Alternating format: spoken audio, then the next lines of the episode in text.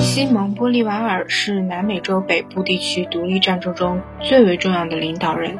生于委内瑞拉，家里除拥有大片种植园和一千多名奴隶外，还有金矿、糖厂、房产以及尼龙商店。虽然生活富足，但经常受到西班牙殖民者的歧视和压制。玻利瓦尔曾在西班牙、法国、意大利等国家留学。回国后，他建立了委内瑞拉第一共和国。不久被西班牙镇压，玻利瓦尔不甘心失败，率领革命军解放了加拉加斯等地，在那里建立起了委内瑞拉第二共和国。但不久又失败了，玻利瓦尔不得不流亡于牙买加、海地等国家。当玻利瓦尔来到海地时，海地总统佩瑞翁送给他七艘船和大批武器弹药。玻利瓦尔历经两个月的准备，于1816年返回委内瑞拉，在奥里诺科省成功登陆。经过认真总结经验，玻利瓦尔不再攻击大城市，而是把部队引入奥里诺科河流域的东部地区，展开游击战。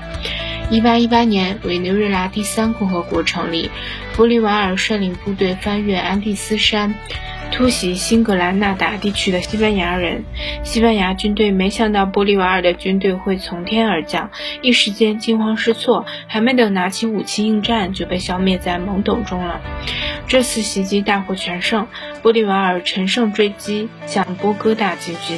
波哥大的西班牙守军顽强抵抗，双方展开了艰苦的力战。